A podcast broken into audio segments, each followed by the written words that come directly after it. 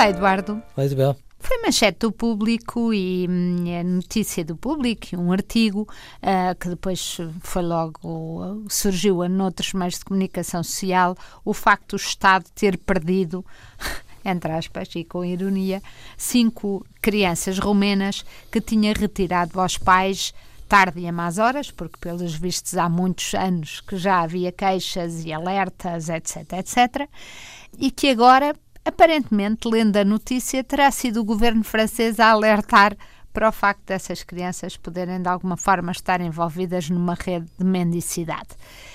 E eu queria saber a sua opinião sobre isto, porque uh, repare numa coisa: os pais uh, destas, de quatro destas crianças e um outro adulto estão a ser julgados neste momento por crimes contra estas crianças. Mas na realidade, estas crianças desapareceram de uma instituição são cinco e o Estado não sabe delas. O Estado não devia estar a ser julgado ao lado destes pais? Oh, Isabel, devia. O Estado eu... somos nós todos. Pois somos, e eu acho que não são as primeiras cinco a desaparecer.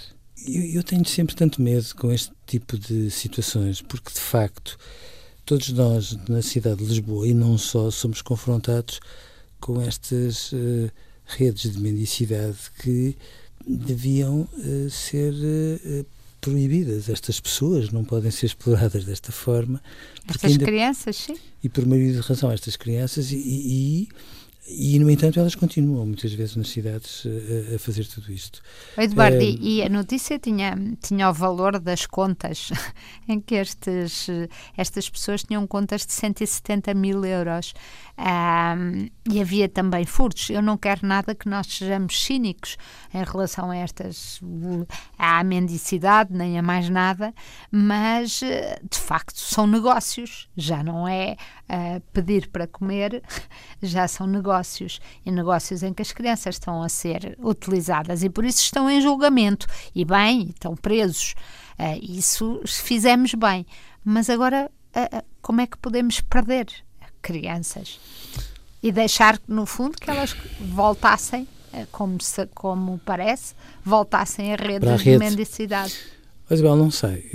A impressão que eu tenho é que, às vezes, por aquilo que se vai ouvindo em off, o Estado sabe quantas crianças é que tem à sua guarda, mas em muitas circunstâncias há desabafos de pessoas ligadas à segurança social que dão a entender que nem sempre os números que são apresentados nos centros de acolhimento correspondem milimetricamente a todas as crianças que lá estão.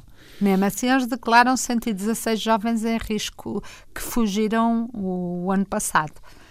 Pronto, e nessas circunstâncias a mim preocupa-me que depois não haja todo um conjunto de medidas que efetivamente as proteja. Vamos admitir que estas crianças estão a ser vítimas de uma exploração a este nível.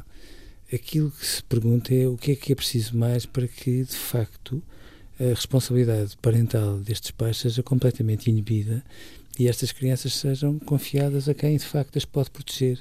Mas uma vez confiadas, uh, Eduardo, nós estamos a falar de cinco crianças que agora estão a ser procuradas e ninguém sabe se estão no país, ou seja, não desapareceram ontem e hoje começámos a procurá-las. Não. Pelos vistos, até foi um alerta de estrangeiro.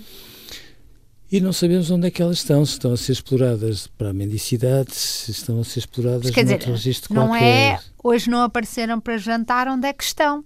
Que a partir daí, em princípio, seriam encontradas com, pelo menos com mais facilidade do que, olha, foi há muito tempo e não sei. Sim. Sim, e não é admissível. E tanto não é admissível que eu acho que nestas circunstâncias o Estado é o tutor legal destas crianças todas. E como tutor legal não está a assumir as suas responsabilidades. E quando um tutor não assume as suas responsabilidades, daí tem que se retirar consequências. Nomeadamente, no sentido de perguntarmos até que ponto é que o Estado reúne as condições indispensáveis para ser tutor, quando muitas vezes exerce essas condições com as reticências todas que nós conhecemos. Não devia ser.